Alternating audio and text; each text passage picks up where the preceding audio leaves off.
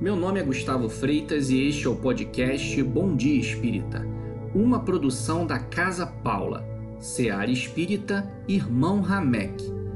Hoje vamos ler e refletir sobre o capítulo 21 do livro Coragem, psicografado por Francisco Cândido Xavier e ditado por irmãos diversos.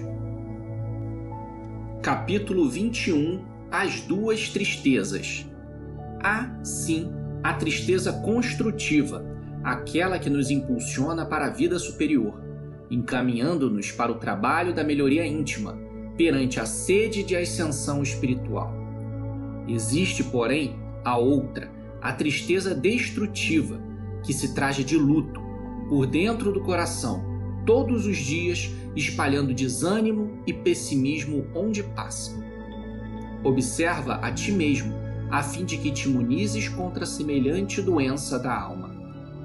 Toda vez que comentamos nossos problemas, exagerando-lhes o tamanho ou dramatizando as dificuldades que nos chegam à existência, sempre que tomamos o tempo alheio, a fim de recordar sofrimentos passados que a providência divina já mandou apagar, em nosso benefício, com a esponja do tempo. Em todas as situações nas quais nos pomos a exaltar os preconceitos próprios, desconsiderando a posição e a experiência dos semelhantes.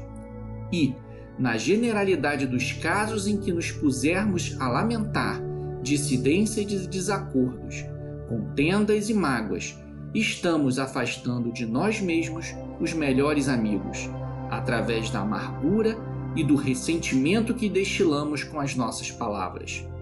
Naturalmente, cautelosos, esses companheiros preferem distância à partilha indébita de nossas aversões e frustrações, antagonismos e queixas, embora, sempre que generosos e leais, estejam claramente dispostos a apoiar-nos na restauração da própria harmonia. Compreendamos que ninguém estima a permanência no espinheiro e nem escolhe vinagre para brindar os laços diletos. E saibamos fornecer bondade e paz, entusiasmo e otimismo aos que se aproximem de nós, porquanto não há quem não necessite de alguém para executar os deveres que a vida lhe preceitua. Para isso, nós que sabemos jogar a Deus proteção e bênção, aprendamos igualmente a pedir à divina providência nos conceda a precisa coragem para silenciar desapontamentos e lágrimas, de maneira a doar paz e alegria, segurança e consolo aos outros, tanto quanto esperamos esses benefícios dos outros em auxílio a nós. Mensagem ditada pelo Espírito Emmanuel.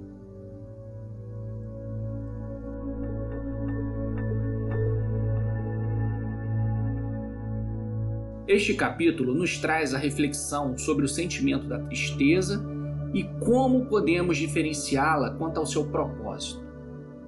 Emmanuel nos explica com clareza que existe a tristeza que pode servir de mola para impulsionar o seu progresso, seja em qual esfera for.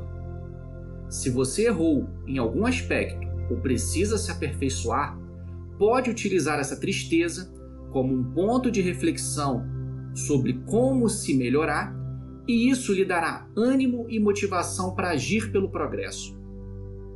Quando usa a tristeza como âncora, ora para se vitimizar, ora para ocultar uma falta de desejo em progredir, esse sentimento vai criando raízes que, quanto mais profundas, mais difícil será se libertar desse estado dramático.